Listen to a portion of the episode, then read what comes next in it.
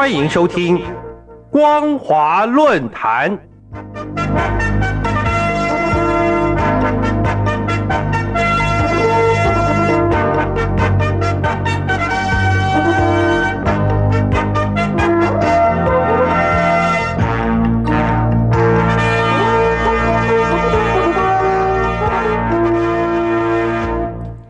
听众朋友您好，欢迎收听光华论坛，我是黄轩。今天的论坛主题是鼓吹青年下乡，中国大陆震惊，深陷危机。二零二三年二月二十号，广东省共青团发布《广东青年下乡、返乡、新乡助力百县千镇万村高品质发展工程三年行动》，简称“三年行动”。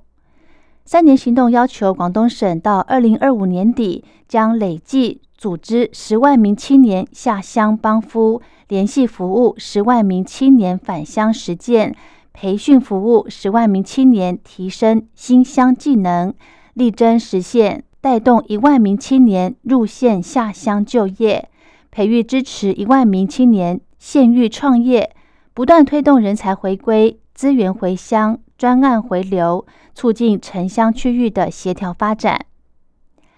三年行动名义上是作为广东省百县千镇万村高品质发展工程的其中一部分，但考虑到广东省经济其实是以位在珠三角核心区的广佛深莞等九市为核心。根据广东省二零二二年的统计公报数据显示。珠三角核心区占全省 GDP 的百分之八十一。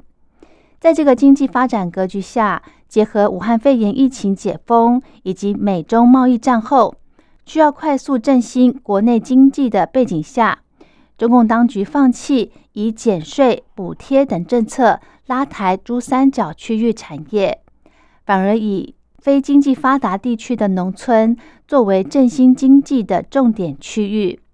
这种舍近求远的经济振兴政策，对于以经济发展作为统治合法性基础的中共而言是极度不合理。但如果以珠三角地区经济出现危机，透过振兴农村经济来转移民众注意力的逻辑来思考的话，这样的政策安排就会变得合理了。广东是中国大陆对外贸易的第一大省，二零二二年。货物出口总额大约等于五兆五千亿元人民币，占全年 GDP 的百分之四十二。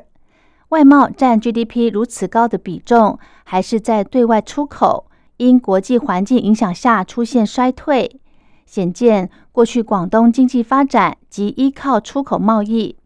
因此，在美国带头与中国大陆产业链脱钩的情况下，广东省乃至于整个中国大陆。未来的经济情况都不乐观。广东身为经济以及外贸出口的第一省，但在亮眼的经济发展的数据背后，事实上隐藏了巨大的经济危机。二零二二年，广东省的失业率百分之五点五，而二零一九年，广东的失业率则是百分之三点六。短短的三年之间，失业率快速上升。显示了经济危机开始浮现。如果考虑到中国大陆城乡户籍制度导致的隐性失业人口数，目前广东地区的失业率可能已经达百分之六以上。造成广东失业率的逐年上升的原因有两点：第一是中小企业面临破产，因为广东省的外贸导向产业形态，在目前出口需求锐减下。会导致外销型企业收入锐减。原本这种经济冲击可以依靠地方政府的补贴政策进行缓解，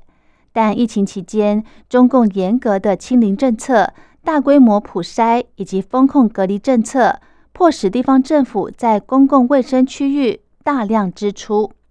使地方政府本就存在的财政问题变得更加的严重。而这也是去年中国大陆爆发地方银行无法提款的原因之一，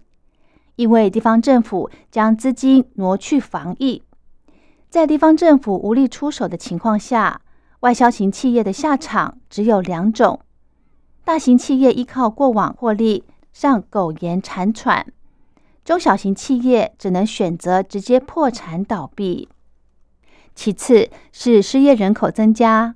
中小型企业大量倒闭，本来就会产生大量的失业人口。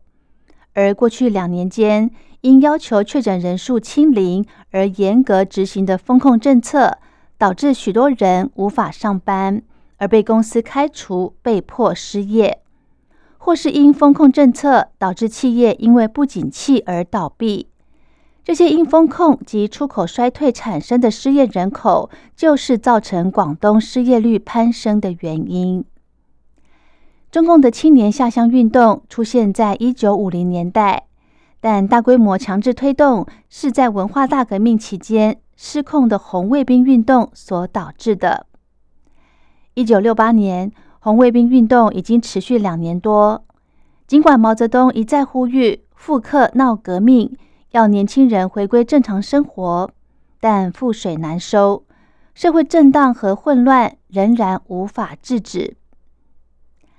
一九六八年十二月二十二号，《人民日报》引述了毛泽东的指示，随即开展大规模的知识青年上山下乡活动。当年在校的国中以及高中生几乎全部前往农村。毛泽东发动知青下乡，根本的原因在于由青少年组成的红卫兵运动已经不受控制，因此。毛泽东借由逼迫青年离开城市，使红卫兵成员分散到农村，让红卫兵运动失去成员而自然消失。广东这一次发起三年行动，也是基于同样的思考逻辑。根据中共去年十二月公布的统计数据显示，去年中国大陆地区十六到二十四岁的青年失业率高达了百分之十七点九。而迫使中共放弃清零政策的“白纸革命”，主要的成员就是这个年龄层的青年。因此，如何处理失业青年，就成为中共当局的重中之重。广东省共青团这一次的三年行动，就是以下乡帮反、返乡实践这些似曾相识的口号为借口，将失业青年转移到农村地区。使他们不会在城市因失业而不满，而串联发动社会运动，同时也可以让这些下乡的失业青年从统计数据上消失。这是因为中共对失业率的统计只针对城镇地区进行统计，广大的农村地区不列入失业统计。因为在中共的认知中，农村地区的所有民众都是农民。既然都是农民，理所当然不存在失业的问题，因此这批失业青年下乡后，自然会从统计数据上消失，从而使广东在统计数据上依旧是个经济持续发展、人民安居乐业的地方。至于三年后这批下乡青年如何，从来都不是地方官员会考虑的问题。毕竟三年后。早就不是同一批官员，日后的洪水滔天也与他们无关。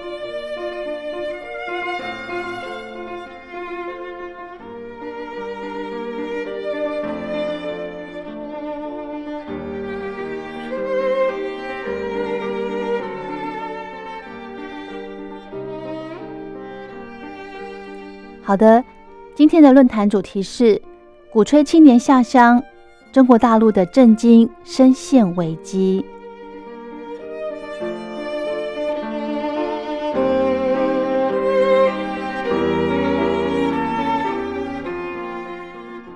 我是黄轩，感谢您的收听，我们下次再会。